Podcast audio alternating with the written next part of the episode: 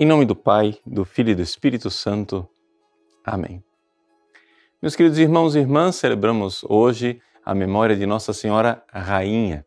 Trata-se de uma comemoração colocada na oitava da Assunção da Virgem Santíssima, em que nós contemplamos aquele que é o quinto mistério glorioso, ou seja, a coroação da Virgem Maria como Rainha do céu e da terra. O evangelho que nós proclamamos hoje é o evangelho da Anunciação. O anjo o anjo Gabriel, vindo da corte celeste, ele se admira com a quantidade de graça que Deus derramou no coração daquela pequena menina de Nazaré. Ele diz: Haire que haritomene, ave cheia de graça. Ou seja, a quantidade de graça que foi derramada por Deus na Virgem Santíssima, lá no útero de Santana, quando ela ainda era né, uma pequena, um pequeno ser.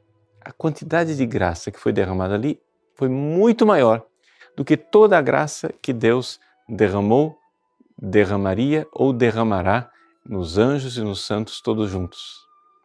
E é assim que, por causa desta graça, que Maria teve uma capacidade imensa de amar a Deus. Vejam, a humildade de Nossa Senhora, ela é, digamos assim, inversamente proporcional à sua grandeza. Deus fez questão de esconder a Virgem Santíssima dela mesma. Fez questão de que ela não notasse toda a sua grandeza. Se nós olharmos os evangelhos, nós não iremos ver nem de perto aquela mulher vestida de sol, cheia de glória, coroada com doze estrelas, que se encontra ali no capítulo 12 do Apocalipse. Muito pelo contrário, nós vamos ouvir sempre a humildade dela. O Senhor olhou para a humildade de sua serva.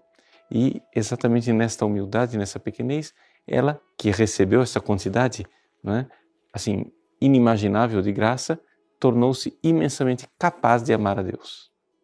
Por que é que eu estou dizendo isso para é, nós entendermos a festa da coroação de Nossa Senhora como Rainha do Céu e da Terra?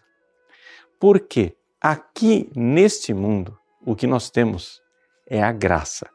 A graça é a capacidade que nós temos de amar Deus. E Maria recebeu uma quantidade inestimável de graça com a capacidade inimaginável de amar Deus.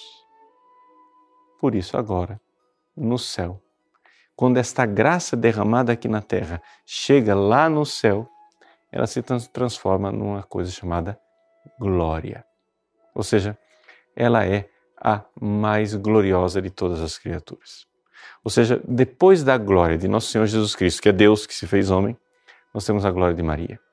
E a glória de Maria é tão incomensurável que ela, sozinha, é maior do que a glória de todos os anjos e todos os santos juntos. Para você ter ideia do que é que nós estamos comemorando, deixa eu explicar é, para você através de uma comparação. Vamos imaginar os astros do céu. Nós temos o Sol. Bom, evidente, quando o Sol aparece no firmamento, é, tudo empalidece, ou seja, todos os astros desaparecem, porque fica somente os, o Sol. Então, quem é o Sol? O Sol é Deus. Né? Mas, se nós deixarmos né, Deus e olharmos só para as criaturas, ou seja, para os outros astros, na noite toda a luminosidade das estrelas que estão no firmamento, até da nossa própria galáxia, ou seja, da Via Láctea. Ao nosso ponto de vista, todas essas luzes juntas, todas essas estrelas juntas, elas não chegam aos pés da luz da lua. A lua cheia é esta realidade gloriosa. Então, para entendermos a glória dos anjos e dos santos são as estrelas. A glória de Maria é a lua. A glória de Deus é o sol. Em momento nenhum, nós queremos aqui comparar a glória de Maria com a glória de Deus. Muito pelo contrário. A glória de Maria vem de Deus, assim como a luz do sol é aquela que dá luminosidade à lua. Ao celebrarmos a coroação da toda Santa Mãe de Deus como Rainha do céu e da terra, nós estamos, na verdade, dando glória a Deus que fez brilhar a sua glória nesta menina que humildemente viveu aqui a graça. Neste mundo, ela viveu a graça, a capacidade de amar. E por isso, por esta capacidade imensa de amar, hoje nós vemos uma glória imensa lá no céu, gloriosa, coroada de esplendor, como diz o próprio Apocalipse. Deus abençoe você.